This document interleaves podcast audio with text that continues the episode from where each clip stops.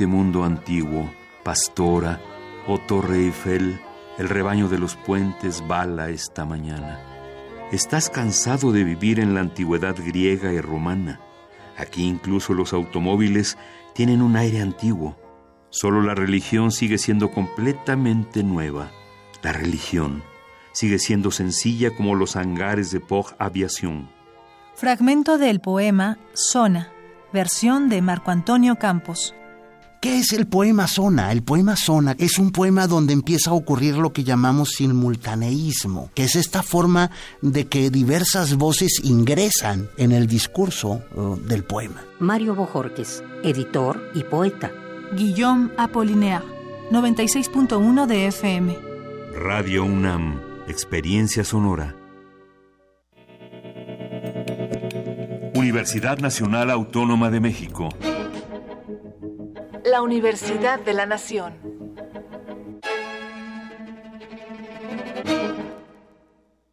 Reportando desde Colombia para la ciencia que somos. Adolescentes abusan do álcool y das drogas. Solo este año más de 20.000 haitianos llegaron a Chile. Reportando desde España para la ciencia que somos. La Dirección General de Divulgación de la Ciencia de la UNAM, el Instituto Latinoamericano de la Comunicación Educativa y Radio UNAM presentan La ciencia que somos. Iberoamérica al aire. Iberoamérica al aire.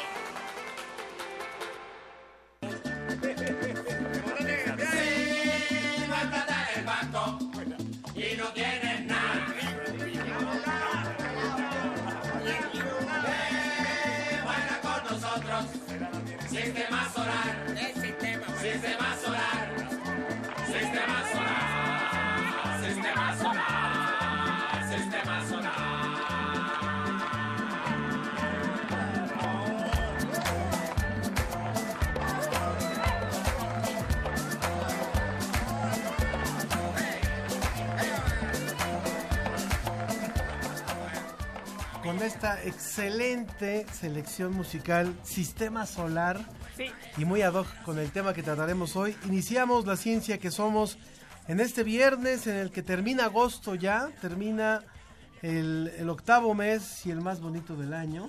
¿Es tu cumpleaños en agosto? Es mi cumpleaños en agosto, pero, pero es un mes muy bonito y me da mucho gusto saludar a mi compañera ¿Tú, de qué mes eres? De febrero. El de mío febrero, ya fue a Sofía inicios Flores. Ángel Figueroa, buenos días a todos. Gracias por estar con Déjenos nosotros. segui- se- seguir escuchando Sistema Solar, no nos lo quiten tan, tan bruscamente con este grupo que se llama Santa Ma no, se llama No, no, no. Sistema Solar. Exacto. La banda se llama Sistema Solar. Ellos son originales de Santa Marta, Colombia. Y bueno, son una mezcla de muchos ritmos, como están, pueden escucharlo.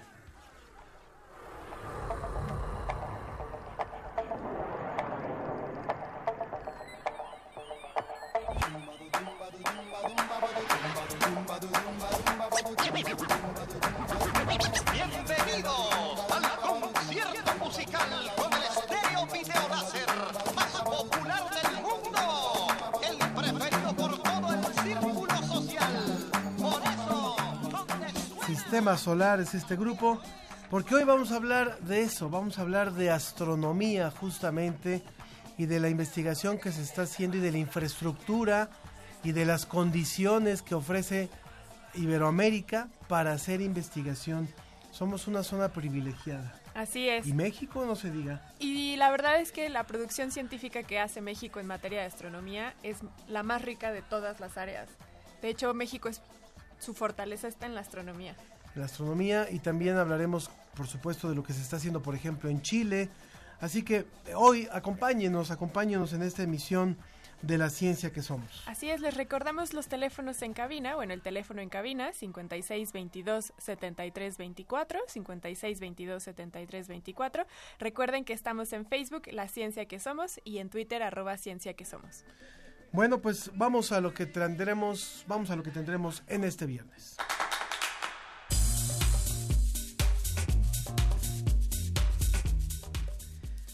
Como todas las semanas, en vivo desde España, nuestro amigo José Pichel nos dará un reporte de la Agencia Iberoamericana para la Difusión de la Ciencia y la Tecnología, DICIT. Así es, y como ya lo mencionó Ángel, vamos a estar hablando en nuestra sección de sobre, sobre la mesa de los avances y desarrollos de la astronomía en Iberoamérica. Para eso, el hashtag que vamos a estar manejando el día de hoy, bueno, van a ser dos. Hashtag cuando miro al cielo y hashtag para qué sirve la astronomía. ¿Para qué me sirve la astronomía? Es el hashtag de hoy, junto con cuando miro al cielo. Nomofobia no es el miedo a los gnomos. Más bien vamos a hablar sobre la fobia, que creo que Sofía la padece, de Ay, quedarse bueno. sin de quedarse sin celular, ¿Qué tienes ahí sin WhatsApp, desconectarnos de la red, o sea, parece que siente que se muere, que sus contactos van a pensar que ya no está entre los vivos. De eso vamos a hablar también y vamos a ver si usted que nos cuente también si padece este síndrome social de la nomofobia, qué pasa cuando nuestro celular se descompone, lo olvidamos en casa Se o, queda sin batería. o nos lo roban. No, no, no, o sea, vamos a hablar de esto. Reporte desde España. Agencia Iberoamericana para la Difusión de la Ciencia. Visit.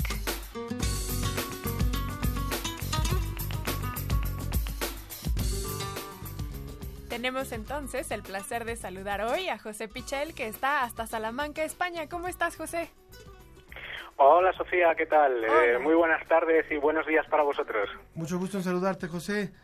¿Cómo, empieza, cómo empieza esta, este fin de semana por allá, por Salamanca?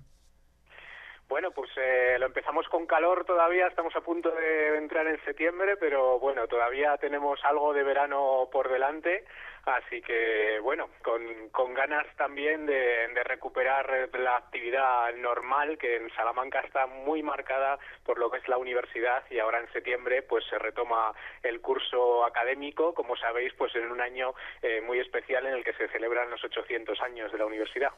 Muy bien, pues es- siguen siendo los festejos de una de las universidades que fueron eh, origen y, y ejemplo y modelo más bien para muchas universidades en América Latina, también en el caso de la UNAM. Cuéntanos, ¿cuáles son los temas que nos tienes preparados para hoy? Bueno, pues en primer lugar eh, vamos a hablar de algo muy importante para la radio, si os parece, que es la audición. Y eh, bueno, pues un problema que sufren muchas personas en el mundo, en concreto la Organización Mundial de la Salud, dice que más de 400 millones de personas sufren pérdida de audición. Y en muchos de estos casos, en la mayoría, hay unas células en concreto que son muy importantes, que son las células ciliadas. Eh, estas células, digamos que hacen de intermediarios entre nuestro sistema auditivo y las neuronas que se encargan de la audición y muchas veces eh, bueno pues eh, a causa de los ruidos a los que estamos expuestos o simplemente eh, bueno pues la propia degeneración eh, que, que pueden eh, llegar a tener con, con la vejez pues se van deteriorando.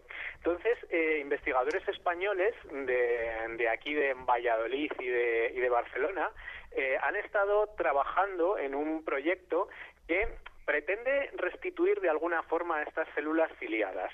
El problema es que eh, son células que no se regeneran, que, que, bueno, entran en, a veces en esa fase de, pérdida y no se pueden regenerar. Pero lo que estos investigadores proponen es eh, sustituirlas por otro tipo de células que pueden ser muy parecidas, que son los fibroblastos. Además, tienen la ventaja de que se, se encuentran, se pueden extraer de la piel del propio paciente, con lo cual eh, no generarían rechazo. Y lo que ellos están investigando es cómo, a través de la sobreexpresión de algunos genes, podrían reemplazar de alguna manera pues esas células ciliadas que se ven eh, dañadas y que provocan esa pérdida de audición. Yo tengo una duda, José. Es decir, que convertirían estas células de la piel en células madre y después las convertirían en células auditivas o literalmente sería un trasplante de células.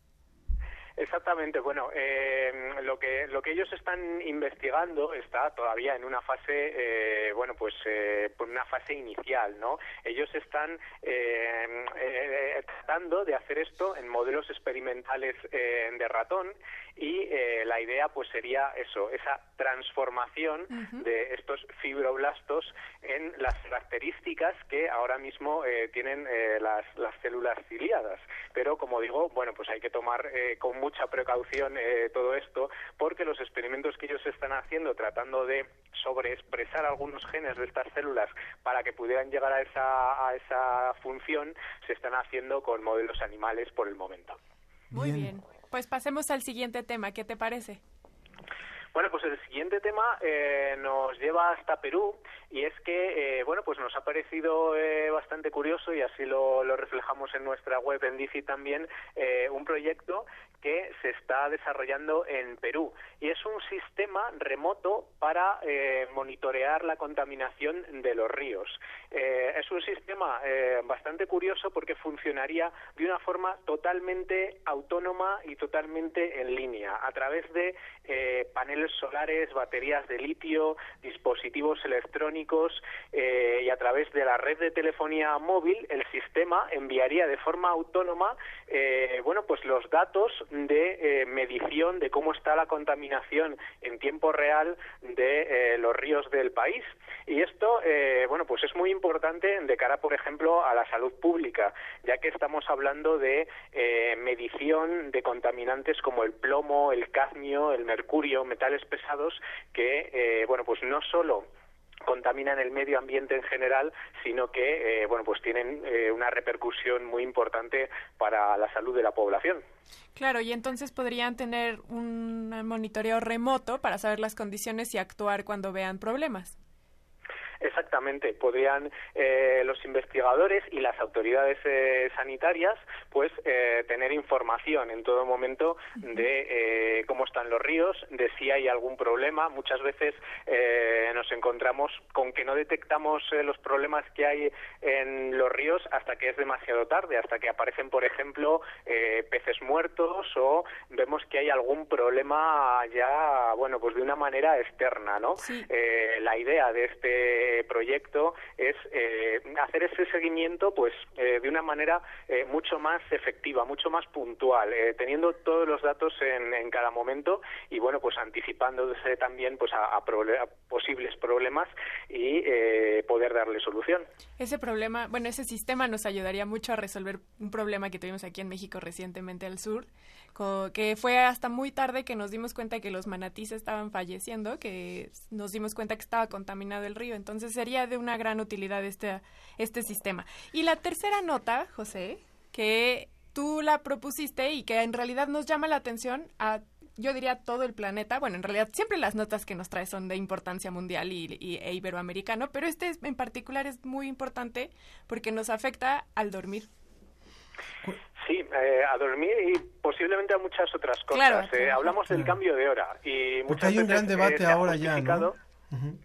¿Perdón? Hay un gran debate ahora ya en la Unión Europea. Cuéntanos. Sí, os cuento, os cuento exactamente lo que lo que está ocurriendo porque es una noticia de hoy, eh, además. Y como digo, eh, bueno, se refiere al- a los cambios de hora que normalmente eh, hacemos, pues, en otoño y en primavera. Eh, esos cambios de hora dos veces al año que se justifican eh, normalmente se adelanta o se atrasa eh, una hora se justifican eh, por un tema de ahorro energético no y también está ese debate eh, sobre cómo nos afectan personalmente bueno pues a nuestro organismo a los ritmos circadianos como decías pues pues al, al sueño y demás no entonces lo que ha pasado en Europa es que eh, algunos países han planteado la posibilidad de que se deje de hacer ese cambio de hora y eh, la Unión Europea ha planteado una consulta popular sobre este tema. El 84% de las personas, de los europeos que han participado en esta encuesta, porque se ha planteado simplemente como una encuesta eh, no vinculante, se han mostrado a favor de suprimir estos cambios de hora, de que se deje de hacer eh, estos cambios de hora, pues porque no, no le ven sentido. Entonces, eh, ahora, hoy mismo, eh, la Unión Europea, la Comisión Europea, que es quien lleva estos temas, ha dicho que esto, bueno, pues va a salir adelante, que va a proponer que efectivamente, bueno, pues se deje de hacer el cambio de hora en, en toda Europa. el debate está sobre la mesa porque, como digo, se justifica tradicionalmente por un tema de ahorro de energía, es decir, eh, en horario de verano eh, la idea es que vamos a tener eh, más horas de luz con el cambio de hora, con lo cual gastaremos menos en iluminación, electricidad. Pero hay muchos estudios que ponen en duda que esto sea así realmente ya que hoy en día, sobre todo, pues eh, el, gasto eléctrico es mucho menor por otras partidas, por ejemplo, eh, precisamente en verano con los aires acondicionados o los ventiladores, con lo cual hay estudios que incluso dicen que, que no solo no se ahorra energía, sino que es contraproducente. Eh, entonces, desde el punto de vista científico, pues el debate está ahí, no hay datos concluyentes y además con los posibles perjuicios que nos causa a nosotros los, eh, los seres humanos en cuanto a adaptación, aunque sea simplemente por unos días en cuanto a adaptación a esos nuevos horarios cada vez que, cambiamos de hora, pues eh, bueno, muchos plantean que efectivamente sería una buena medida eh, dejar de, hacer esto, que se lleva haciendo, bueno, pues en la mayoría de los países del mundo, al menos desde los años 70 con la crisis del petróleo. Es interesante lo que plantean porque finalmente esta decisión la están empujando a partir de una encuesta donde le preguntaron a la gente qué quería y, y a partir de ahí parece que van a tomar la decisión. Pero yo preguntaría, por ejemplo, en el caso de México, el tema, y a ver qué nos puede decir el público también, el tema del cambio de horario no solamente ha sido sobre, sobre con repercusiones sobre el posible o no ahorro de energía. Yo me atrevería a decir que también tiene que ver con cuestiones de seguridad. O sea, es decir, el recorrer una hora o el adelantar más bien una hora eh, te permite, por ejemplo, en, cuando hay un cambio de horario, eh, tener más luz a la hora de salir del trabajo y eso puede tener implicaciones positivas en cuestiones de seguridad. O sea, no solamente, el, o sea, creo que que en ese sentido podría haber esta otra implicación que no sé si se está contemplando. Obviamente en, el caso europeo puede que seguramente no es así, pero acá sí, o sea, acá sí, hay una repercusión importante en el tema de cómo, eh, si llegas con luz o no a tu casa, por ejemplo, con luz de día. Desde luego es un debate muy interesante y que tendría muchas facetas que, que a lo mejor ni imaginamos, ¿no? Y desde luego, bueno, pues el debate está ahí y también los estudios científicos eh, están ahí para echar mano de ellos e intentar, eh, bueno, pues arrojar luz, y nunca mejor dicho, en este caso, en, en este tema. Sí, y que además lo interesante es también ver cómo el Parlamento Europeo sienta un precedente tomando cuenta la evidencia científica, cosa que en algunos otros parlamentos nos gustaría ver. En el caso mexicano es bien difícil que tomen en cuenta la evidencia científica y más bien se toman decisiones basadas en qué parece más conveniente, pero desde puntos de vista y no tanto desde lo que dice la evidencia. Y si hay científicos, si hay estudios científicos que demuestran que nos hacen mal eh, hacer estos cambios de horario, aunque sea solamente de una hora, y que por el contrario no hay un ahorro de energía, pues entonces cambiemos las estrategias. Desde luego que sí, pero en este caso además, eh, fíjate cómo es curioso que se combina esa faceta científica con pedir la opinión del público, ¿eh? ¿no? Es, eh, no solamente, bueno, pues vamos a tomar esta decisión desde el punto de vista de las autoridades porque sabemos que es lo más conveniente, sino, bueno, vamos a plantear la cuestión. ¿no? Y, bueno, lo que pasa es que eh, realmente no hay un consenso científico, como os decía, en torno a esta cuestión.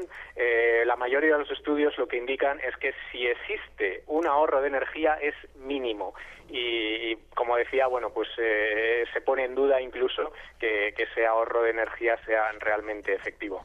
Pues muchísimas gracias, José, por esta información. Muy fresca, muy fresca porque se está debatiendo ahora y seguramente la oleada va a llegar a América Latina también, van a haber eh, posibles repercusiones y yo aprovecho para invitar al público a que nos diga si, si hubiera esta opción de, de derogar, por así llamarlo, el cambio de horario, ¿qué opinarían? 56 22 73 24 56 22 73 24 y también Sí. en las redes sociales. Facebook, La Ciencia que Somos, en Twitter, arroba Ciencia que Somos. José Pichel, un abrazo y que tengas un excelente fin de semana. Bueno, un abrazo y buen fin, fin de semana para todos vosotros también. Cuídate mucho, José. Ese Un saludo, adiós. Adiós, ese fue José Pichel de la Agencia Iberoamericana para la Difusión de la Ciencia y la Tecnología, DICIT. Y a continuación vamos a escuchar una cápsula que nos presenta la Agencia Informativa del Consejo Nacional de Ciencia y Tecnología de México. Exactamente, CONACIT, que es Corazón Abierto. Vamos a escuchar esta cápsula con Miguel Alcubier.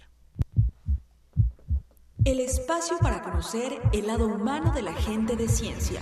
Acompaña a Berenice Sánchez a conocer más de ellos. Comienza el corazón abierto.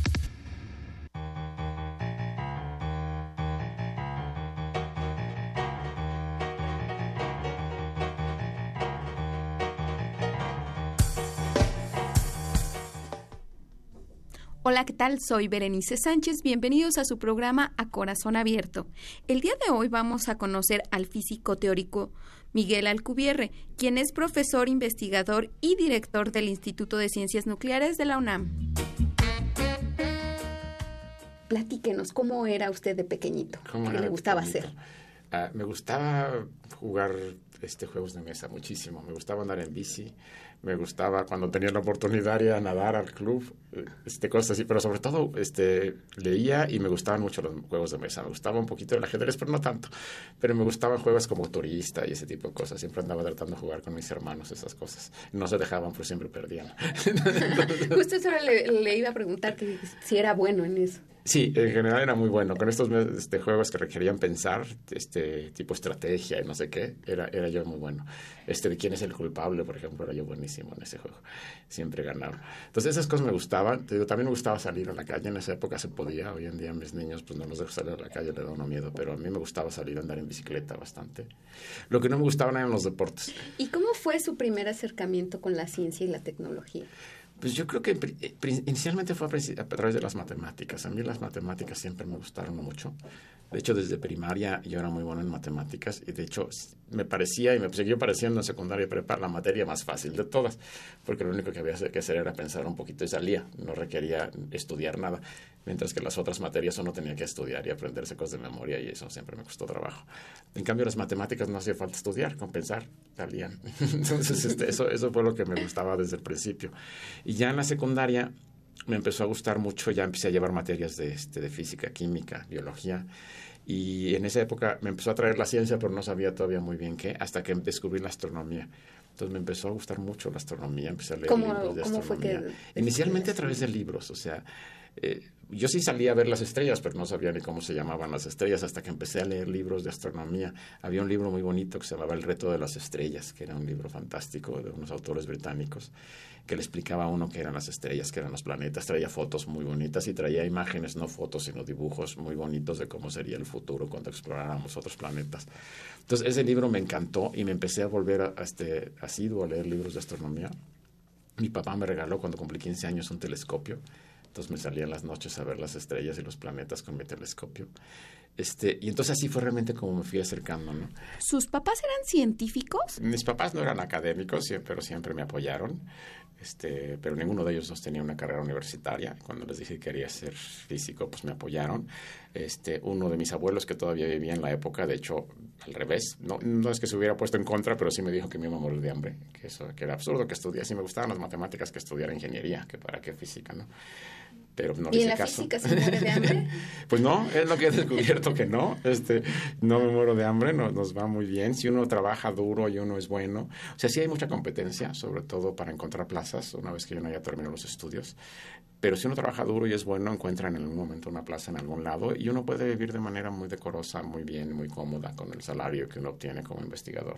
Doctor, eh, platíquenos, ¿cómo es usted los fines de semana o en vacaciones? ¿Qué le gusta hacer?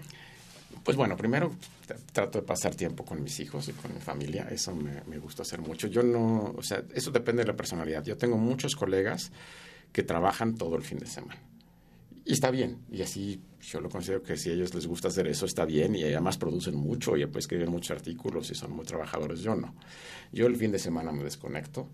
Este, y me dedico a estar con mi familia, este, con mis hijos y tratar de hacer actividades con ellos que pueden incluir luego ir al cine, ir al teatro. Tenemos una, una casita chiquitita en Avándaro, parece que de, de muñecas. Nos vamos para allá, estar un rato en el bosque, en Valle de Bravo.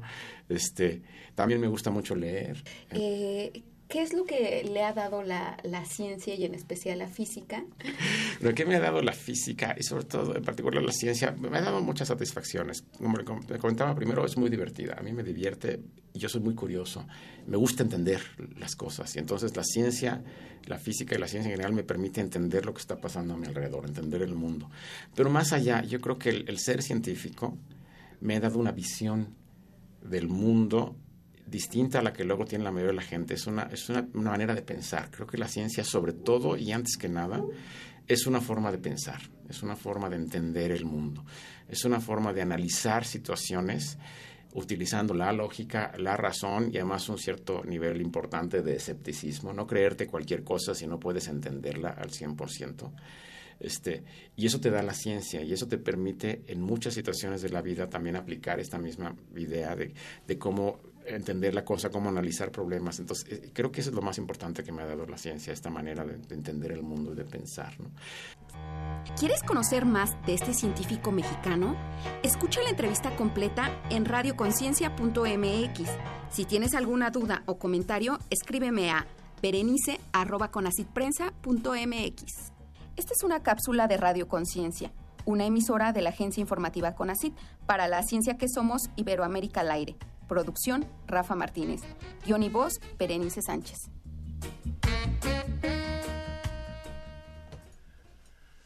Gracias, por supuesto, a la agencia CONACIT que nos hace esta colaboración, al igual que otras otras instituciones que están participando en este esfuerzo. Y nos da mucho gusto también recordarles el, los teléfonos para que se pongan en contacto con ustedes, con nosotros. y también y con, con ustedes, ustedes. mismos. ¿Por qué? Porque finalmente entre ustedes también se comunican al, al hacer viva su, su participación. Y ahora les estamos preguntando, por ejemplo, qué pasaría si en México se, se llegara a cambiar el horario de verano. Y ya hay personas que nos están llamando. La señora Marta nos llamó en la Ciudad de México, dice, no estoy de acuerdo con el cambio de horario, porque a los niños se les tiene que levantar en horarios donde hace mucho frío para ir a la escuela. A ellos les afecta mucho, por eso no estoy de acuerdo. Dice Sofía que ella tampoco. A mí, sabes, me, me, gusta mucho salir del trabajo y que todavía haya luz y los pajaritos estén cantando. A Clau también le gusta eso. Y creo que sí tiene que ver con la calidad de vida. O sea, esta idea de que podemos todavía salir con luz. No es, o sea, también es un tema de seguridad totalmente. Y también se trata de esta calidad de vida de por qué tendríamos que levantarnos de noche todavía y salir de trabajar bueno. ya de noche. En fin, vamos a ver qué, qué, qué, qué, resulta allá en la Unión Europea y qué resulta después aquí en, en México. Así y bueno, recuerden que hoy el tema del que, del que vamos a hablar en nuestra mesa y que ya está por aquí uno, uno de nuestros invitados es sobre astronomía y sobre la investigación astronómica que se está haciendo tanto en México como en otros países de América Latina.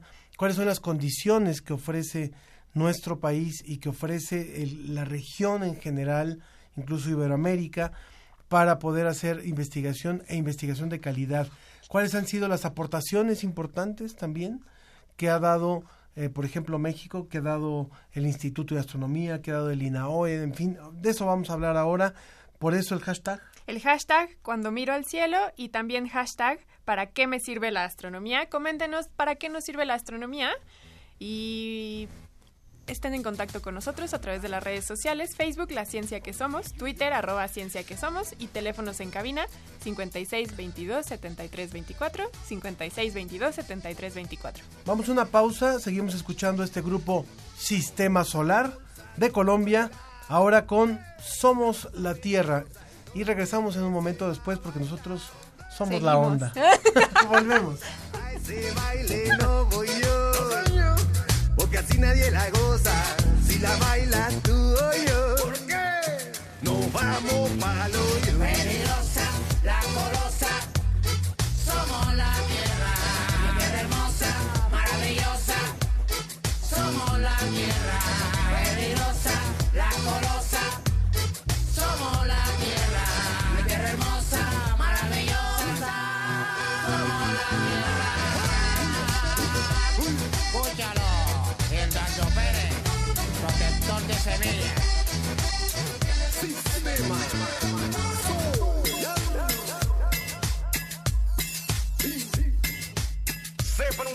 lo que puede pasar con la mina La Colosa.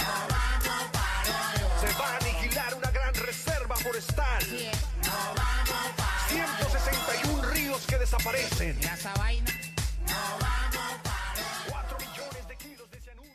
La ciencia que somos. Iberoamérica al aire. El concepto de universidad apela al conjunto de conocimientos que satisfacen una amplia gama de curiosidades. Literatura, Música emergente, sexualidad y erotismo, cine, tecnología, política. arte y actualidad. Cuando cae la noche, La radio se refresca para los oídos estudiantiles. resistencia modulada. Menos aula y más campus. De lunes a viernes, de las 20 a las 23 horas. Por el 96.1 de FM. Radio UNAM. Experiencia sonora. El Museo de Arte Moderno invita a la muestra Leonora Carrington Cuentos Mágicos, que desde una perspectiva transdisciplinaria explora las diferentes facetas de la artista. Reúne 223 obras de colecciones de México, Estados Unidos y Europa que incluyen pintura de caballete y mural, gráfica, dibujo, escultura, máscaras y diseños escenográficos, textiles, fotografías, documentos, libros y objetos personales. La muestra Leonora Carrington Cuentos Mágicos está abierta en el Museo de Arte Moderno. Estudiantes de la Universidad de la Ciudad de México formaron una orquesta. Entraron al aula y dejaron fluir el sound painting, una técnica musical que involucra danza y teatro. Verlos en escena es un cuento que cobra vida. Es magia al unísono que rememora la maravilla de caminar todos juntos. Conoce al Taller Orquesta de Música Experimental Tome. La música de la ciudad. Viernes 31 de agosto a las 21 horas en la sala Julián Carrillo. Entrada libre. Sé parte de Intersecciones. Radio UNAM. Experiencia sonora.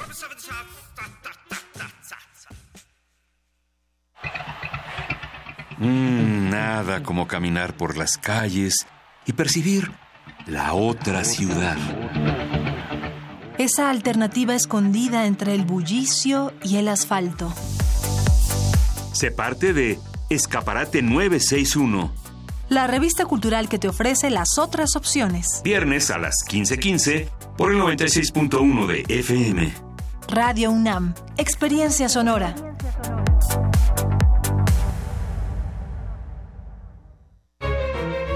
Cultura UNAM y el Festival Impulso ofrecen el taller práctico Pasos del Teatro a la Ópera, impartido por el libretista y director de escena inglés Sam Brown. Dirigido a profesionales y estudiantes de las artes escénicas para hacer un recorrido por la historia de la ópera, el vocabulario musical y técnico, hasta llegar a la escritura, composición, montaje y producción de una obra operística. Del 4 al 7 de septiembre, de 10 a 2 pm. Informes e inscripciones en www.catedrabergman.unam.mx www.catedrabergman.unam.mx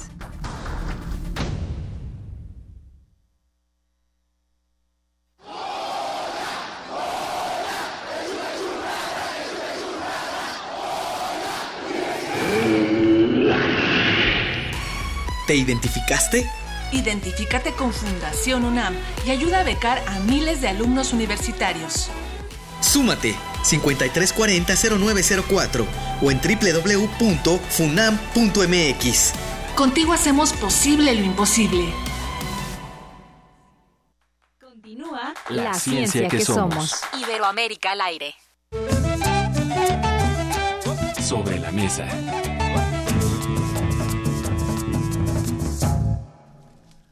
Continuamos en la ciencia que somos y bueno, me da muchísimo gusto porque ya, ya era un tema que teníamos pendiente desde hace, desde hace tiempo, que era hablar de, de la astronomía, la astronomía nuestra de todos los días y de lo que está ocurriendo en México y en otras partes. Y por eso está aquí con nosotros ya el doctor Jesús González, quien es director del Instituto de Astronomía de la UNAM, Bienvenido Jesús, gracias por estar aquí con nosotros. Gracias a ustedes por invitarnos, sin duda. Muchas gracias. Y también vía telefónica tenemos a nuestros otros dos invitados. Está también Miguel Roth, quien es representante del Telescopio Magallanes Gigante en Chile. Hola Miguel, ¿cómo estás? Hola, muy buenos días, gusto de estar con ustedes. Y hola Jesús, qué gusto. Gusto, sí. Miguel y el doctor Jesús se conocen, entonces. Sí, desde hace muchísimos años. Muy bien. Como les platicaremos, sin duda. Desde hace un buen rato, ¿verdad? Y hace también un buen rato que también conocen al doctor José Franco, quien es astrónomo e investigador por parte de la UNAM y colaboró, ha colaborado con el Observatorio Astronómico Nacional de San Pedro Mártir. Actualmente es coordinador del, del Foro Consultivo Científico y Tecnológico. Pepe, ¿cómo estás? Muy buenos días. Muy buenos días Ángel y un saludo a mi jefe, el doctor Jesús González, mi querido Chucho, y a mi adorable amigo Miguel Rod que está en Chile. Así es que un saludo a todos ustedes, a quienes quiero muchísimo. Muchas gracias a todos por estar con nosotros en la mesa del día de hoy. Sabemos que Pepe va a estar solamente un, un momento, un momento, un ratito durante la charla, porque él tiene que, que volver a otra, a otra reunión, pero vamos a aprovechar para ir conversando. Eh, justamente nos estaba contando el doctor Jesús González que, que recientemente ocurrió la, la reunión de la Unión Astronómica Internacional, de la cual eh, todavía es eh, presidenta o, o no es nuestra astrónoma mexicana. Justamente que en Concluye, esta reunión ¿no? concluye, sí. Concluyó justamente eh, Silvia Torres Peinbert como presidenta, la primera mujer en México, la primera mujer latinoamericana y, y mexicana que preside esta Unión Astronómica Internacional y nos contaban que bueno ya se lanzó la candidatura para que México pueda ser sede de la próxima reunión o de una reunión que ocurrirá en el 2024. Esto va ocurriendo así como pasa con el Mundial, como pasa con los Juegos Olímpicos, para lo cual se hizo un recuento justamente de lo que es la infraestructura y la historia de la astronomía en México. ¿Qué fue lo más destacado que se tuvo, que se presentó ahí, que se dijo? Bueno, mira, ¿Cuáles son los principales, mexicana- principales credenciales que se dijeron para Claro, mira, la astronomía mexicana es una actividad extremadamente dinámica. Ha crecido exponencialmente desde que tuvimos acá a Miguel también en 1980. Él estuvo en todos por los acá, ¿no, sentidos. Miguel? Sí, no solamente en números, sino también en el impacto y la fracción mundial de, las, eh, de los artículos de primer nivel que produce México. México actualmente produce el 3% de la astronomía mundial cuando a, a principios de los 80 pues era el 0.4%. También el número de instituciones en México que actualmente publican en astronomía es impresionante, ha crecido exponencialmente. Ahorita hay 54 instituciones en México con académicos que publican artículos de primer nivel en astronomía. Entonces ¿Es el muy rubro de la ciencia donde más se publica en México?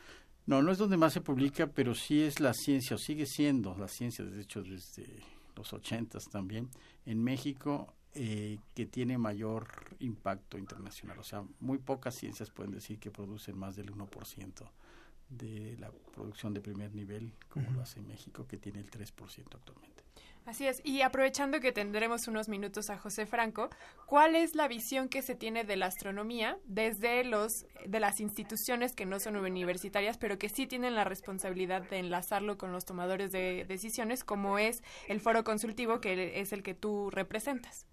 Bueno, mira, como dijo eh, Jesús González, eh, la astronomía pues es una ciencia eh, que tiene mucho, mucho impacto y en particular eh, México durante los 70s y los 80s se desarrolló de una manera bastante, bastante fuerte. Eh, Miguel Roth, de hecho, está ahorita como como jefe de este proyecto maravilloso que es el Gran Telescopio de Magallanes, pero él fue director, él fue jefe del Observatorio Astronómico Nacional en San Pedro Mártir y él desarrolló muchísimas cosas. Entonces, él fue pues no solamente uno de los pioneros en San Pedro Mártir para construir la infraestructura, sino que fue una de las personas que donó sangre para darle prestigio a la astronomía en México y bueno, pues yo creo que visto desde desde fuera, eh, pues tenemos eh, una serie de elementos que son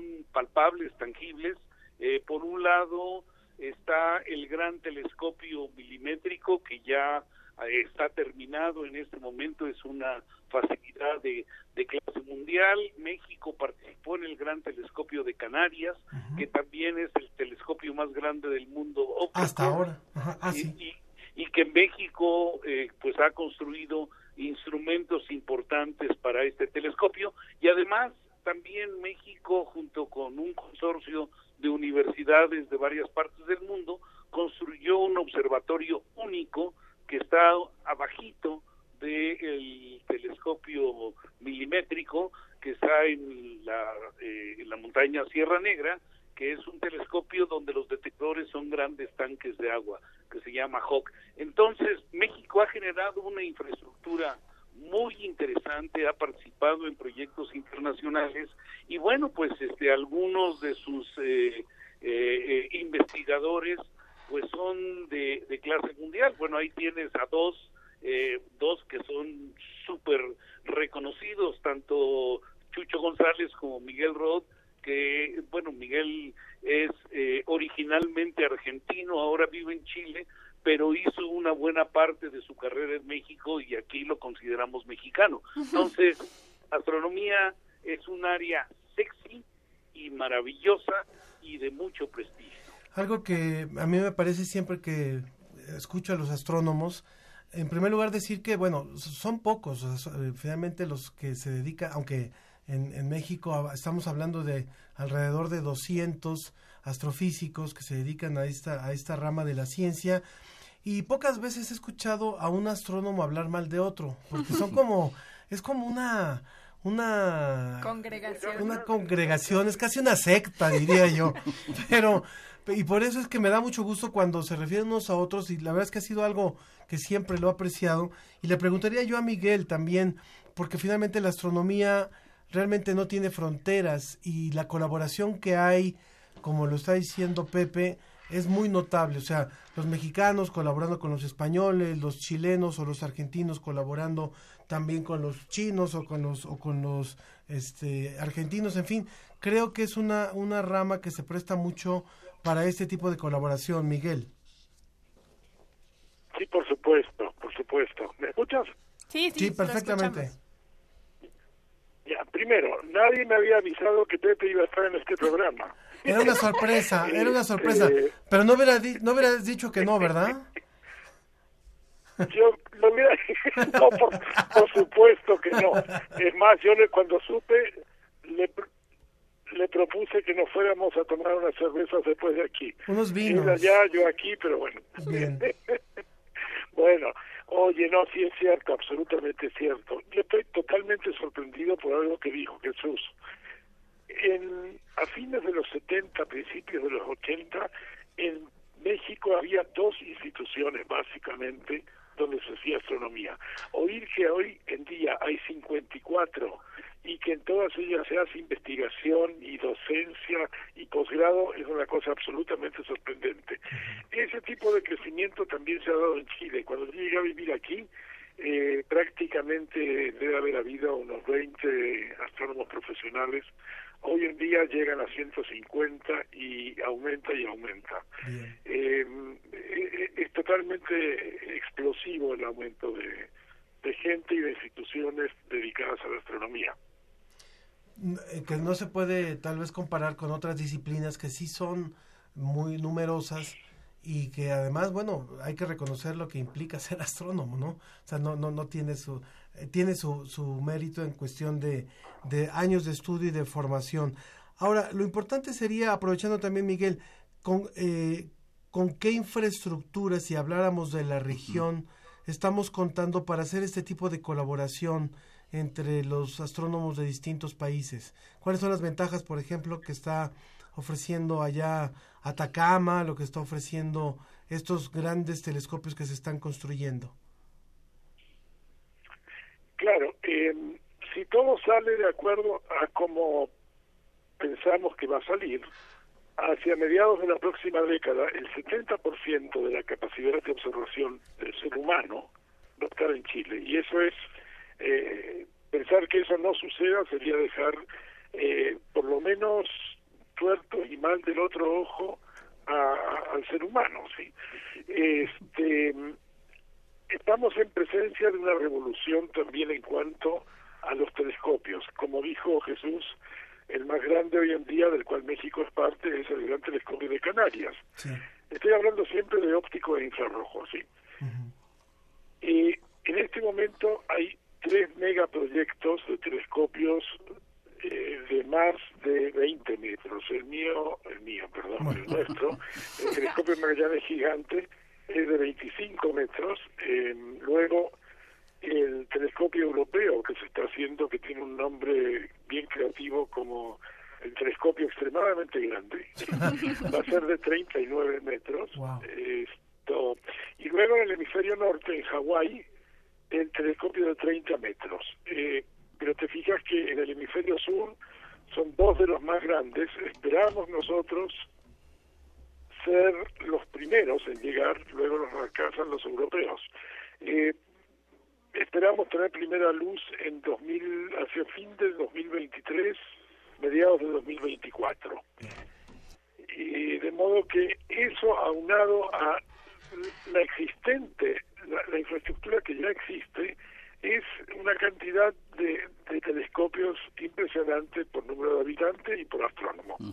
Ahora que estamos hablando con estos tres personajes, Miguel Roth, Jesús González y José Franco, a mí me llama la atención que eh, hablan mucho de, de telescopios y de más bien métodos para hacer observación espacial que ya están en la Tierra, es decir, que ya están posicionados, colocados. Y me llama la atención, por ejemplo, a comparación de otras estrategias que tienen otras regiones del mundo, por ejemplo, Estados Unidos, que está muy posicionado con los rovers, con todos estos robots que mandan a otras partes del universo, o por ejemplo, India, que ahorita está empujando mucho el lanzamiento de cohetes. Yo le quisiera preguntar a José Franco si esto es más bien una cuestión de planeación o ha sido circunstancial porque la región latinoamericana tiene, un, tiene condiciones que le permiten hacer observaciones desde el planeta?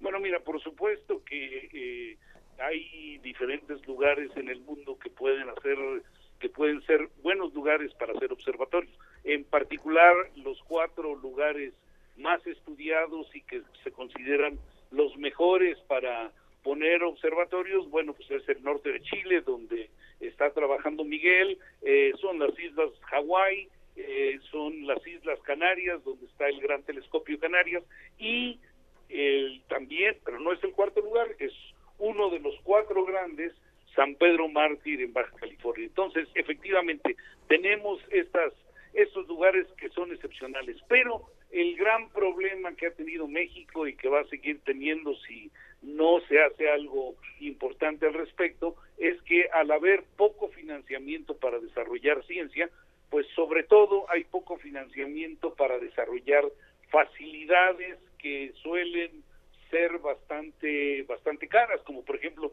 tener un proyecto espacial. México abandonó el proyecto espacial en 1977.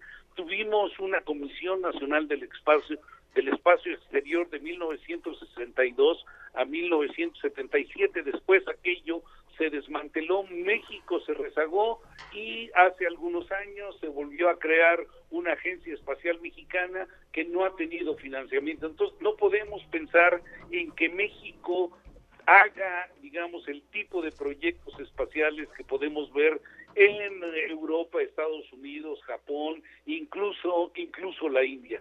Sin embargo, México o algunos investigadores nacionales han trabajado en varios proyectos espaciales. Por ejemplo, tenemos al doctor Rafael Navarro de la UNAM, que ha trabajado en misiones buscando vida en el planeta Marte y yo creo que es pues uno de los líderes mundiales en este en este tipo de trabajo. Entonces, si bien no tenemos un proyecto eh, espacial, pues sí tenemos personas que han que se han destacado en estas áreas. Eh, yo me voy a tener que retirar. Te, despedimos, Pepe. Eh, aprovechamos que, que pudimos estar un ratito contigo y muchas gracias por haber participado con nosotros, José Franco, quien es astrónomo y que también es coordinador general del Foro Consultivo Científico y Tecnológico. Muchas gracias, Pepe. No, pues gracias a ustedes y gracias por darme la oportunidad de conversar un ratito con Miguel. Un abrazo eh, transcontinental, mi querido Miguel, y otro abrazo para ti, mi querido Chucho. Gracias, Pepe. Igual. Igu- Igualmente por allá, Pepito, te cuidas mucho, ¿sí? Muy bien. Ahora, eh, doctor Jesús González, director del Instituto de Astronomía, eh, nos llamó Marco Flores y hace una pregunta que va muy, muy en sintonía con lo que estamos hablando, porque hemos estado hablando de telescopios, hemos estado hablando ahora de robots, o sea, y se habla de la infraestructura que se va construyendo en los países y de la tecnología que se va desarrollando. Pero dice Marco Flores, alguna vez escuché en un noticiero que cuestionaban el por qué gastar en telescopios si en cada país hay muchas necesidades. ¿Qué beneficios tienen estas investigaciones? ¿En verdad tienen sentido? Y sería muy importante. Sí, es una pregunta muy, muy, muy, muy relevante y muy importante. En efecto, la astronomía es una ciencia básica y la ciencia básica, en efecto, no tiene inmediatamente una deriva, digamos, aplicación. una aplicación directa. Eh, sin embargo, sin la ciencia básica tampoco puede haber ciencia aplicada ni utilitaria, porque la ciencia básica es la que da los principios. Pero la astronomía tiene además una gran fortuna. Si ustedes se dan cuenta, no solamente es una ciencia muy atractiva, sino que también es una ciencia que siempre está empujando la tecnología al máximo.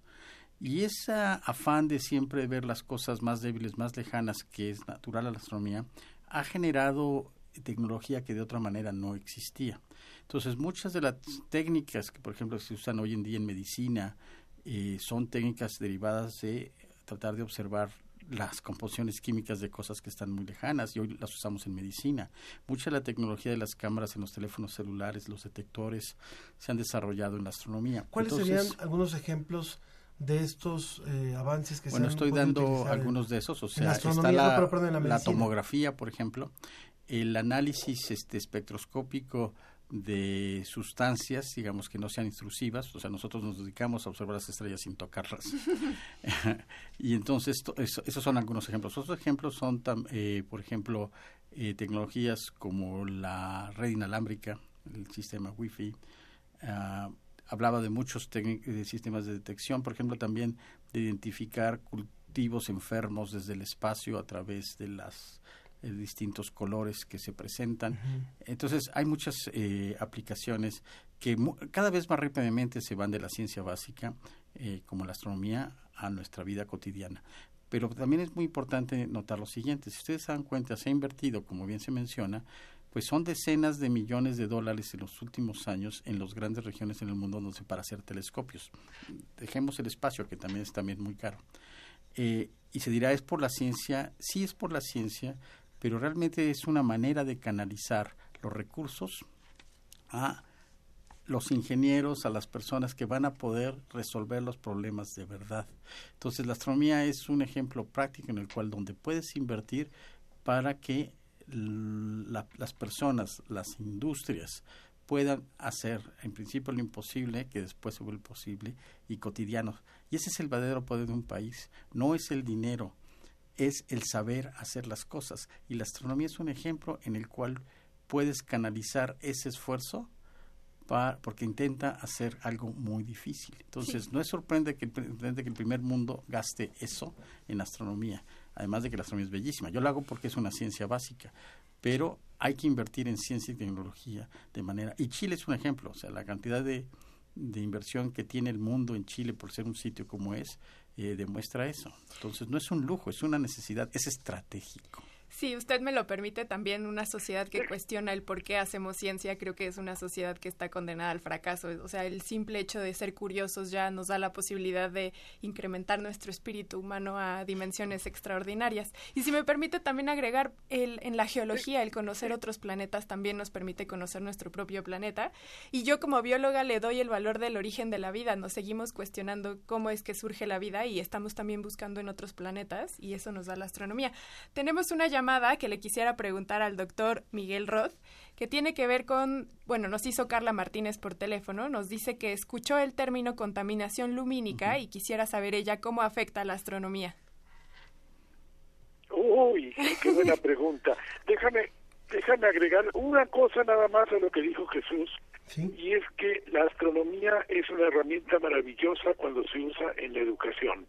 porque atrae de por sí a niños, jóvenes, adultos y porque el laboratorio está ahí arriba de nuestras cabezas. Ya, vamos a la pregunta ahora, ¿sí?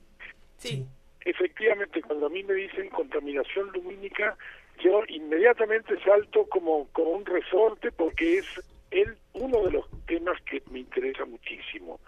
Aquí estamos haciendo cosas al respecto, porque una vez que se, se implanta la contaminación lumínica, es muy difícil echarlo para atrás, pero no es imposible.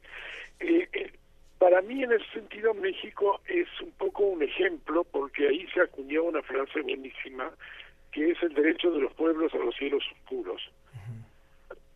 Resulta que para los observatorios profesionales evidentemente la contaminación lumínica es mala porque es equivalente a tener telescopios más chicos, más pequeños, al reducir el contraste del cielo.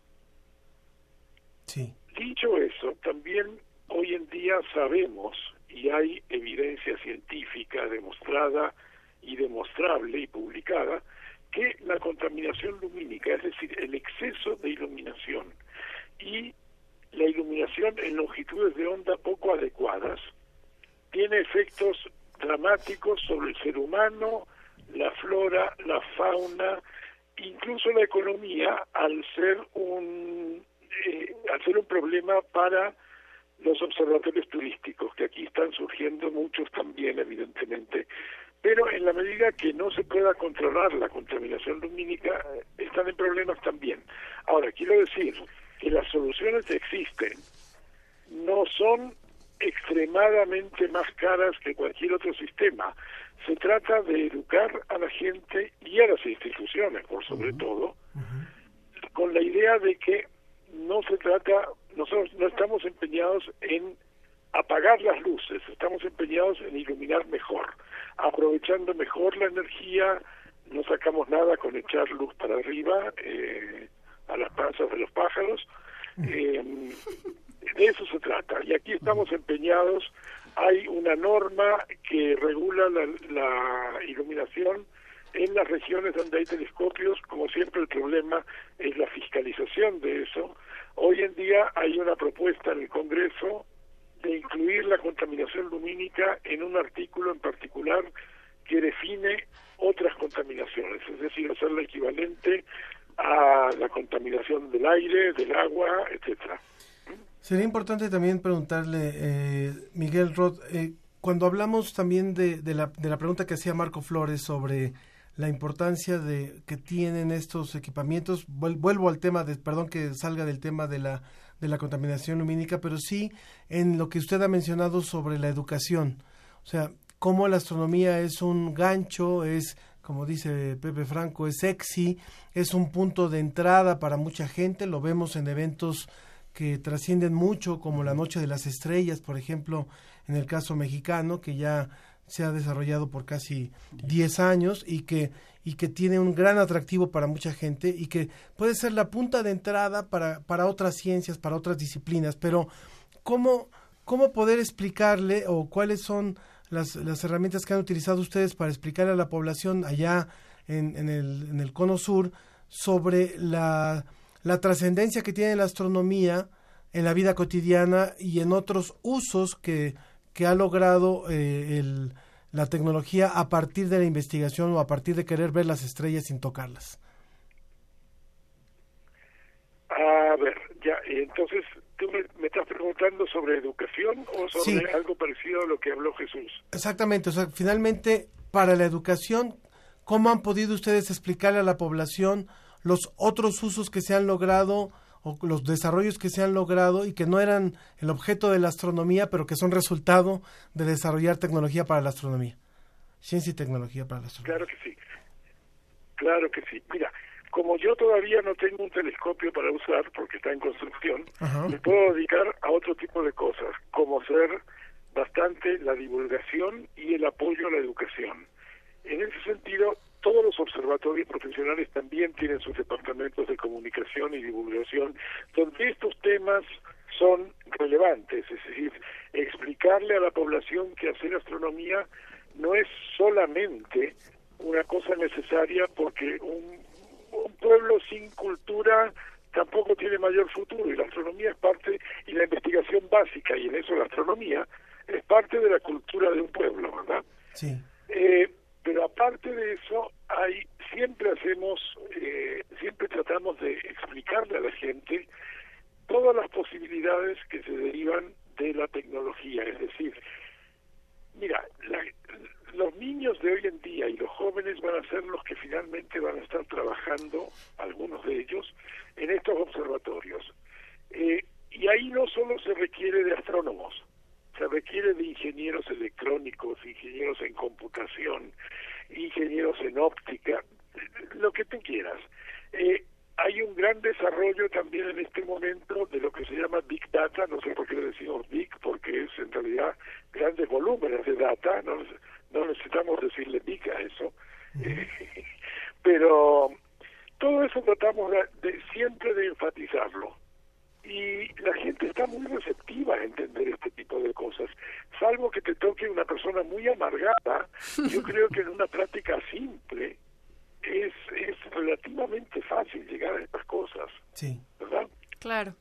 Vamos a ir cerrando ya la mesa, pero antes no quisiera terminar de preguntarle una llamada que nos hace Oscar Martínez, quien tiene 16 años, si nos puede explicar, doctor Jesús González, cómo funciona el GPS y qué tiene que ver con la astronomía.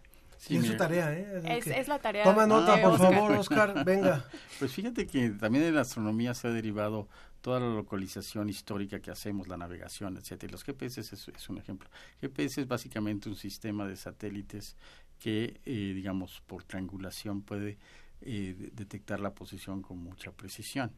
Entonces, hoy en día vivimos de muchas tecnologías que antes hacíamos, nuestros navegantes los hacían, etcétera. Como decías, al perder el derecho a los cielos oscuros, nuestros niños ya no ven el cielo, ya no pueden ver las estrellas directamente, ¿no? Además de todos los efectos. Y también nos vamos perdiendo, nos hemos ido aislando al, al hacerse más sofisticadas las, las tecnologías en nuestra vida cotidiana, esa relación directa que hay, cómo me localizo en el espacio, es un problema astronómico de siempre, que la astronomía también ha resuelto. Y hoy en día estos sistemas tan sofisticados como el sistema de posición global, que es el GPS a través de triangulación con satélites, usa técnicas que evidentemente también la astronomía usó y derivó en su momento. Yo la medida del tiempo es otro ejemplo.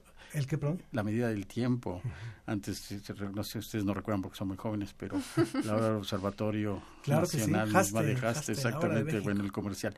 Sí. Pero la astronomía, en efecto, eh, todas esas cosas, posicionamiento, navegación, tiempo, todas esas medidas básicas para la tecnología y para nuestra vida cotidiana, eh, digamos, tienen sus orígenes en la Al público que está interesado en conocer más sobre lo que le ha aportado la astronomía a otras, a otras disciplinas o a otros beneficios para la vida cotidiana, ¿dónde podrían consultar algo, algún libro que recomienden ustedes de lo que la astronomía le ha regalado a la, o le ha dado a la, a la humanidad más allá de la observación? ¿Cuál recomendaría? Bueno, mira, no tengo ahorita en mente ninguno. Hay, una, hay un artículo sobre lo que es la relación de las derivaciones ah, tecnológicas actuales de la astronomía. Eh, ¿Nos lo compartes y lo, si lo publicamos? lo busco. Y lo publicamos en evidentemente, redes. históricamente, la astronomía pues nos ha dado el posicionamiento eh, en las grandes revoluciones de- del lugar del hombre en el mundo. Miguel, ¿tú tienes algo con comentar? ¿Perdón? ¿Alguna propuesta de algún libro para el, para el público sobre las aportaciones que ha dado la astronomía más allá de la observación? Pero no, libros en este momento no se me ocurre, pero yo creo que si uno entra a, a Google o cualquier buscador eh, y escribes astronomía, aplicaciones y tecnología, se te va a llenar la página inmediatamente. Perfecto. Bueno, yo a mí se me ocurre recomendar a Stephen Hawking, pero él es más cuestiones de cosmología y muchas más lejanas Sí, un exacto. poco. Hay muchísimas. ¿no? Pero hasta los lentes que tenemos puestos También la son óptica, como productos de la óptica, tiene un, un terreno que agradecerle enormemente a la astronomía. Antes de despedir a nuestros Ah, se me invitados, ocurrió otro. A ver. Se me ocurrió otro. Hoy en día la, mm, la cirugía LASIK, que corrige problemas este, de, de miopía y cualquier otro tipo de problemas, está íntimamente relacionada con una técnica que se usa, que es la de óptica adaptativa. Y ahí Jesús les puede explicar, si quieren en off, de qué se trata, pero efectivamente es una técnica derivada de la de la observación astronómica. Muy bien, pues antes de despedir a nuestros invitados, quisiera leer un comentario que nos llegó por Facebook. Carlos FH nos escribe, Grandes científicos y escritores han pasado incontables noches admirando la inmensidad del universo. Octavio Paz escribía, Soy hombre, duro, duro poco y es enorme la noche, pero miro hacia arriba, las estrellas escriben. Sin entender comprendo. También soy escritura y en este mismo instante alguien me deletrea.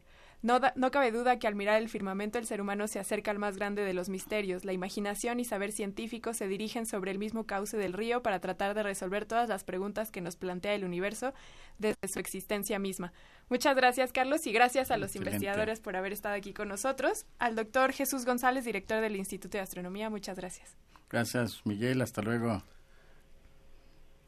Adiós, un abrazo para todos. Y Miguel Roth, representante de Telescopio Magallanes Gigante en Chile, también muchas gracias por haber estado aquí. A ustedes por la oportunidad. Un abrazo hasta allá, hasta Chile. Vamos con un poquito de música. Seguimos escuchando este grupo. ¿Ya lo conocían? ¿Ya lo conocías, Jesús? No, pero lo estaba escuchando ahora que estaba Sistema. Solar colombiano. Excelente. Lo vamos a escuchar y con Tumba Murallas.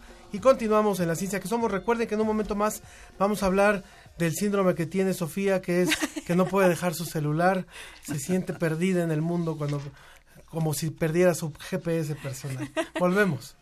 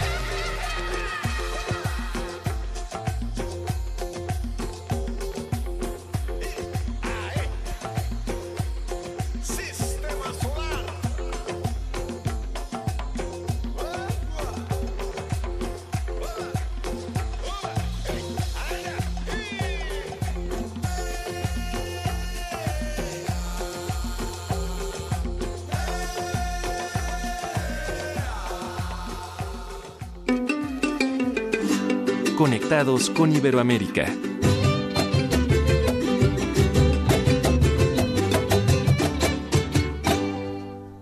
Continuamos en la ciencia que somos. La verdad es que estamos muy contentos de la participación que ha tenido el público. Eh, se, se picaron con el tema del cambio de horario y aunque el tema del que vamos a hablar en un momento más en nuestra, en nuestra charla Conectados con Iberoamérica no es lo del cambio de horario, vamos a apro- aprovechar para preguntarle a nuestro invitado, porque él sabe de eso también, eh, sobre ese tema. Rosa Alma Contreras dice, el cambio de horario creo que no sirve para ahorrar energía, pero me siento bien cuando a las 7.30 pm hay luz del sol como en Europa. Este, En Twitter, Mabel Far nos manda un abrazo a todo el equipo, dice que le gusta mucho el programa y sobre el cambio de horario pienso que deberían suprimirlo, no hay ahorro en los hogares y solo provoca alteraciones en la conducta. Felicidades por el Y programa. eso tiene que ver porque al principio del programa eh, José Pichel nos habló del debate que se da en estos momentos en la Unión Europea para eliminar posiblemente a partir de una encuesta el cambio de horario. Y como uno de nuestros invitados, el doctor Ulises Jiménez, es el, el responsable de la Clínica de Trastornos del Sueño de la UNAM, por eso vamos a aprovechar también para preguntarte, ¿no, Ulises? Claro, Para claro que que escuches sí, los comentarios que está gusto. diciendo el público. También Elena Gutiérrez dice el cambio de horario a 30 años, no sé si es bueno. Bueno, pero me- sí me encanta salir con sol, ya que entré en tremenda depresión cuando salía a las 7 pm de noche y ahora veo luz de tarde y me siento viva. Bueno, también eh, decían que salir con luz como en Europa, también en Europa a las 4 de la no- tarde se hace de noche, entonces tampoco. En, algunos En, en algunos algunas, países. eh, Luis Olguín nos dice que cree que cambiar el horario es bueno. No soy experto en energía, pero salir de trabajar, ir por el pan dulce para mis hijas y llegar a cenar con ellas antes de las 8 es un gran regalo diario. Tiene que ver con la calidad de vida definitivamente. Pedro López de Culhuacán, estoy en contra del cambio de horario, la luz ya subió y no ayuda. Bueno, ahora sí, Ulises, bienvenido, gracias por estar aquí con nosotros. No vamos a hablar del cambio de horario, pero, Pero te vamos unos a escuchar. pues, vale la sí. pena. Les agradezco mucho la invitación y un saludo a todo el auditorio. Este tema del cambio de horario es bien interesante porque también tiene que ver con algunos síntomas de trastornos de sueño. Llega el horario de verano y la indicación que nos dan es acuéstate una hora antes y levántate una hora antes, de sábado para domingo. No, de... Ah, sí, Sí, de sábado perdón, para perdón, domingo. perdón. ¿Y qué sucede? Muchas veces no hacemos caso y decimos, ay, bueno, pues me voy con mis amigos, hay fiesta, etcétera. Sí, claro. Y entonces hay fiesta, hay desvelada, pero como ya cambió el horario, pues en lugar de irnos a dormir a las 4 de la mañana, ya son las 5. Si nos levantamos tarde el domingo, el domingo en la noche no vamos a poder dormir y algo que sí está publicado es que esos primeros días, el lunes, el martes del horario de verano, hay un incremento en el- los accidentes automovilísticos y tiene que ver con que dormimos muy mal ese fin de semana del inicio de horario de verano. Entonces, no es estoy a favor o estoy en contra, más bien la recomendación es mejor me levanto una hora temprano el sábado, me acuesto una hora temprano el sábado, o sea, no esperarme al sábado en la noche, mejor empiezo desde el sábado en la mañana, duermo bien ese sábado en la noche, me levanto temprano el domingo, duermo bien el domingo y me quito problemas el lunes. Eso nos ayuda para empezar la primera semana del horario de verano. Una buena recomendación de quien eh, es el responsable de la Clínica de Trastornos del Sueño de la UNAM. Aprovechamos que lo tenemos aquí para hablar de ese tema y también presentamos al doctor Antonio de Dios, director del Centro Avatar Psicólogos y del Departamento de Psicología del Hospital Quirón de Marbella de- en España. Bienvenido, doctor. Muy buenas tardes para usted. Eh, buenas tardes y buenos días para vosotros. Gracias por estar con nosotros. Eh, bueno, eh, los hemos invitado, los hemos convocado porque Sofía está muy desesperada y no sabe, no sabe qué hacer. No es cierto, no. Queremos saber qué es esto de la nomofobia y cómo está eh, impactando la vida, sobre todo de los jóvenes y de los adultos también. ¿Qué es esta adicción a los dispositivos móviles, los celulares, el iPad, las computadoras, pero sobre todo a, a tener esta ansiedad de tener con nosotros este tipo de dispositivos. Empezamos contigo, por favor, eh, doctor, doctor Antonio. Antonio de Dios. Bueno, pues la nomofobia es, es, una, es un nombre que le hemos pues, puesto pues a un problema actual de, digamos que del siglo XXI, que es que dependemos mucho de las tecnologías y en concreto el teléfono móvil. Y como todo en la vida, pues hay personas que lo llevan muy bien y que utilizan esa herramienta a su favor y, sacan mucho beneficio de, de ella. Y hay otras personas pues que enfocan, digamos que su conflicto emocional en, a través de, del móvil. Entonces, eh, esa dependencia seguramente que tienen y que se podría manifestar de otra manera, pues, eh, pues al tener el móvil, que es el que nos conecta con el mundo y tener el que nos conecta con los demás, pues cuando dejan el móvil en casa o lo pierden o se les olvida, pues, pues anticipando los peligros que pueden ocurrir si él está desconectado o si ella está desconectada cuando, cuando alguien intente contactarles, pues entran en un trastorno de ansiedad.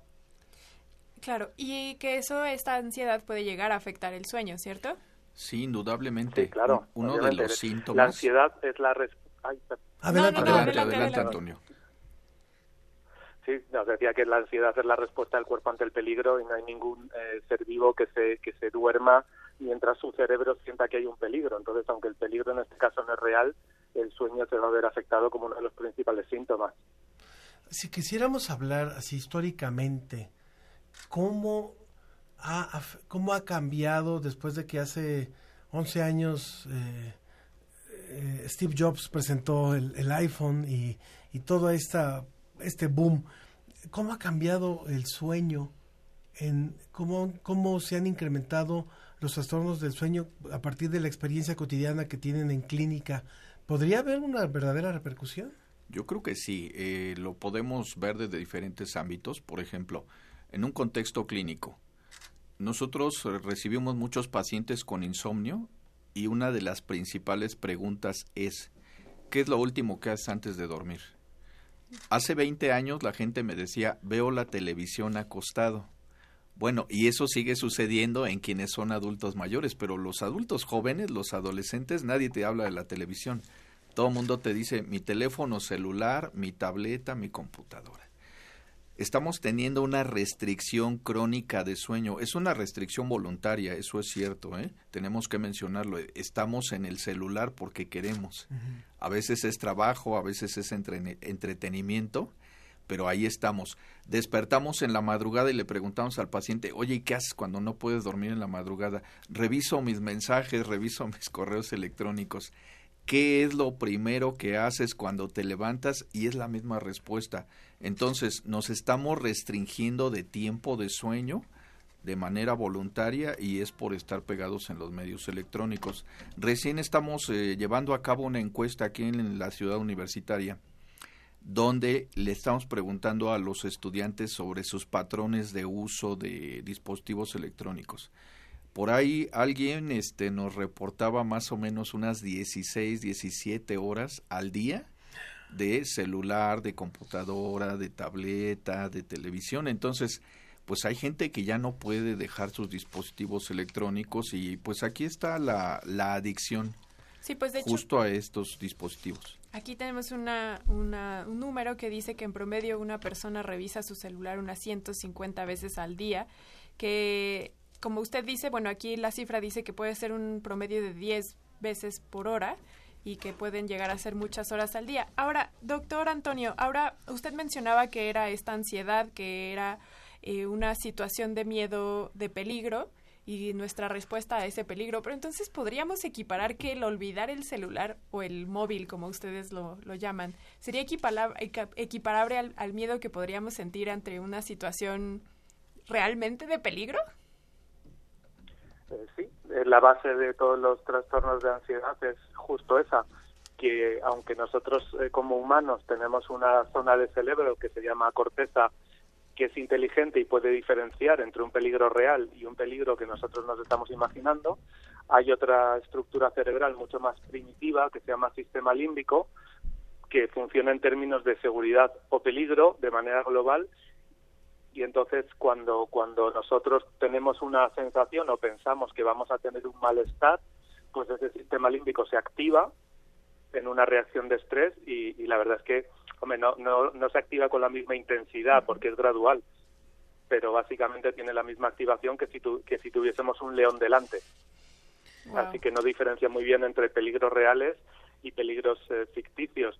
Por eso muchas veces cuando estamos esperando una noticia importante eh, y no tenemos eh, no, o sea, nos afecta el sueño y cuando nos levantamos pues miramos el celular para ver si le hemos respondido. Si nos han respondido y mientras no tengamos una solución va a ser difícil que yo duerma bien. Y es, y es real que, que los dispositivos móviles están transformando muchas cosas.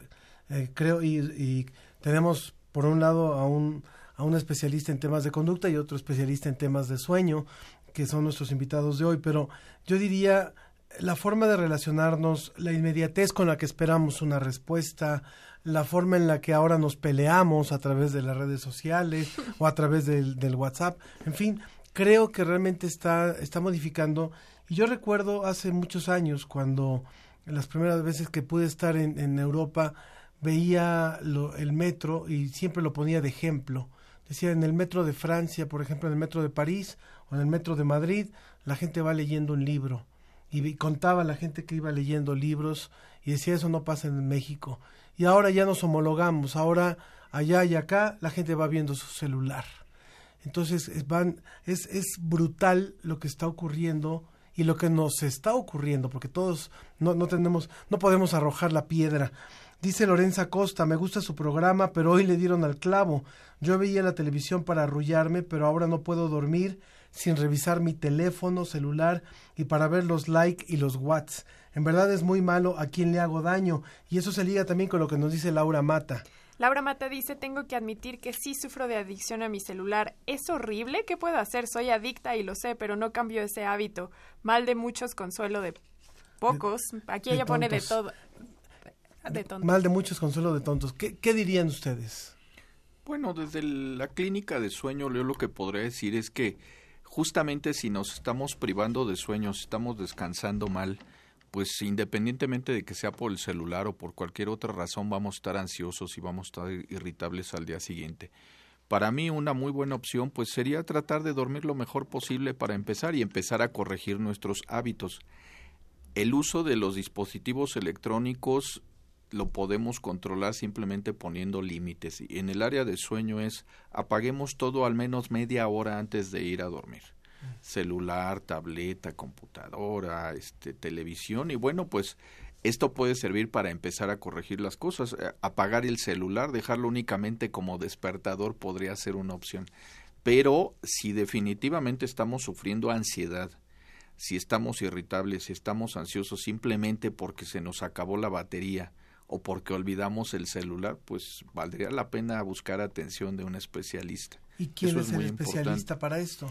Podría ser desde la psicología clínica, por ejemplo, acudir a psicoterapia, porque muchas veces no es solamente el tema del celular, también se agregan otra serie de dinámicas, otra serie de problemáticas que tarde o temprano van a salir en la terapia. Entonces podría ser psicoterapia, podría ser este acudir a, a tratamiento psiquiátrico también, dependiendo de, De la las demás enfermedades que se pudieran ir agregando, ¿no? Doctor Juan de Dios, eh, perdón, Antonio de Dios, para ir cerrando el tema, ¿usted tiene algunas recomendaciones justamente desde la psicología Yo, para hacer un yo creí que le ibas a decir? ¿usted tiene alguna adicción al celular? Supongo que los que los que hablamos de, de algún tema es porque algo nos toca. Es, es difícil que un psicólogo sea experto en algo que no haya sufrido de alguna manera. Claro. Así que por ahí os respondo a la segunda pregunta. Y a la primera, ha- has dicho una cosa muy interesante, que es eh, nosotros, nos, a los adolescentes especialmente, una de las cosas importantes que hay que enseñarles es a saber aplazar la gratificación. Es, es una clave del éxito, es una clave de- del autocontrol, el poder aplazar el premio un poquito mientras haces un esfuerzo para conseguirlo. Las nuevas tecnologías eh, lo están impidiendo. Las nuevas tecnologías te dan el premio, te dan la subida de dopamina, digamos, eh, la activación cerebral al tener algo que tú quieres muy rápidamente. Y, y yo creo que uno de los problemas, más allá de la adicción al móvil, que yo creo que, que es más bien un cambio cultural el que se está produciendo, que es verdad que en el metro ahora todo el mundo va en el móvil en vez de ir eh, leyendo un libro, y bueno, pues para alguna gente eso será pues una, una involución, pero, pero al final son un cambio de tiempos. Yo creo que el problema va a venir por esa incapacidad para, para soportar la frustración o para poder esperar para tener la gratificación. Creo que por ahí va el problema y estoy de acuerdo con el doctor. Eh, la clave muchas veces es está en la psicoterapia porque al final alguien que se hace adicto es una persona que, tiene una inseguridad interna y que la adicción le está compensando la inseguridad.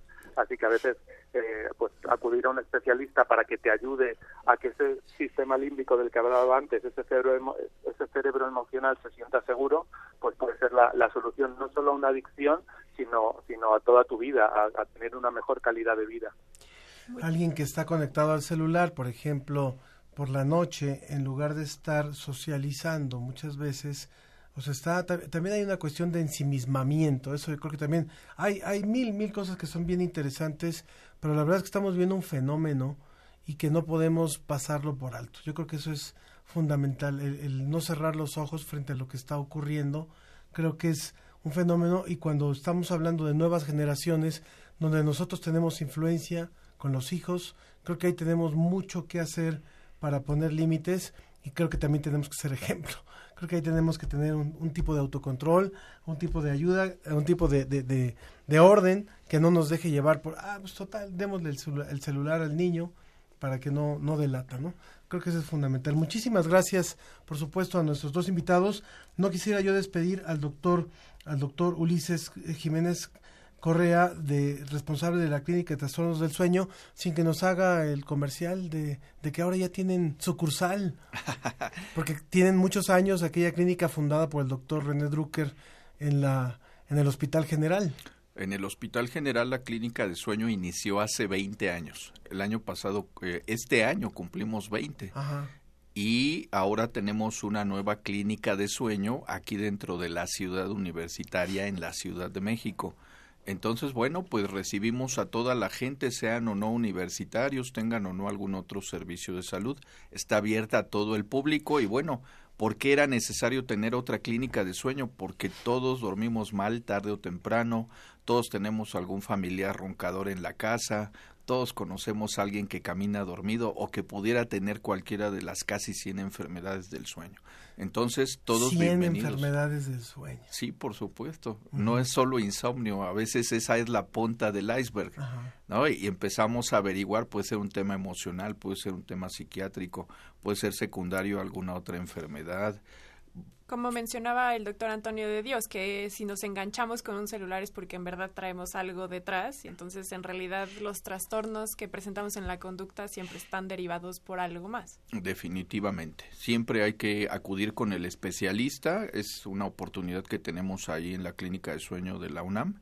Y bueno, pues a partir de eso, contar con un buen diagnóstico nos permite dar un buen tratamiento y resolver todas las problem Y los nada más para, para, para que tengan una idea de cómo es esta clínica, si es que es parecida a la de allá, me dicen que es bastante parecida a la que tiene en el Hospital General, pues son, son camas, son habitaciones con unos colchones maravillosos, por lo que sé, ¿no? Sí, los más confortables casi casi que hay en el mercado.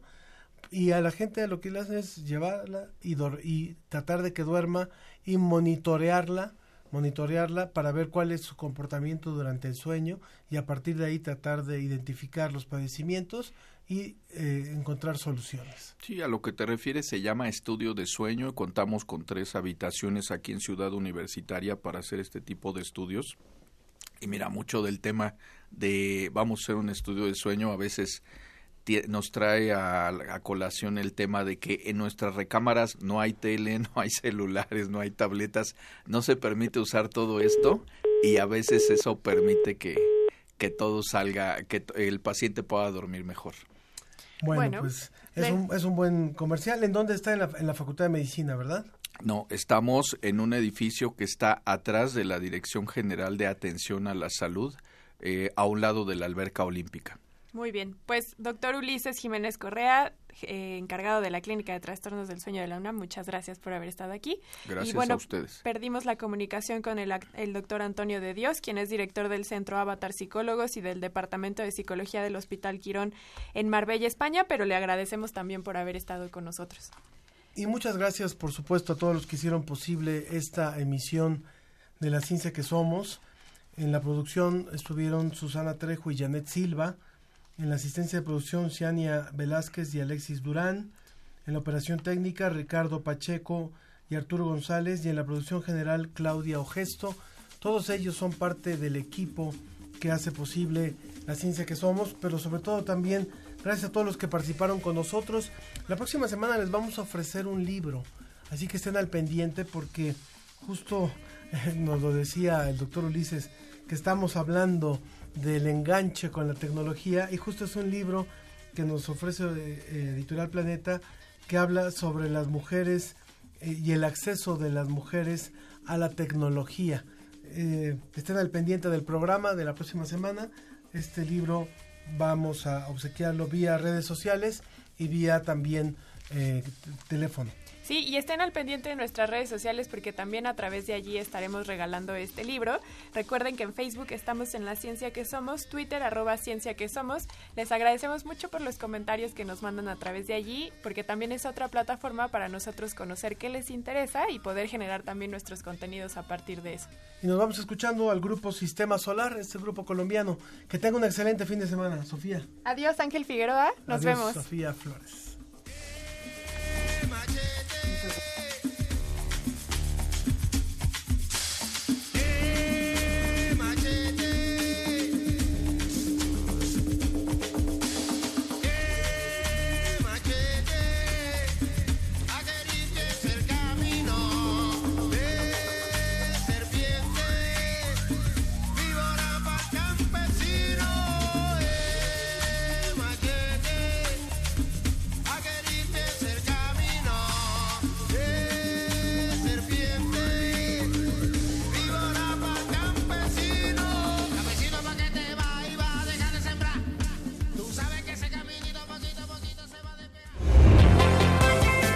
Agradecemos tu compañía. Nos escuchamos la próxima semana en punto de las diez y media de la mañana. La ciencia que somos. Iberoamérica al aire.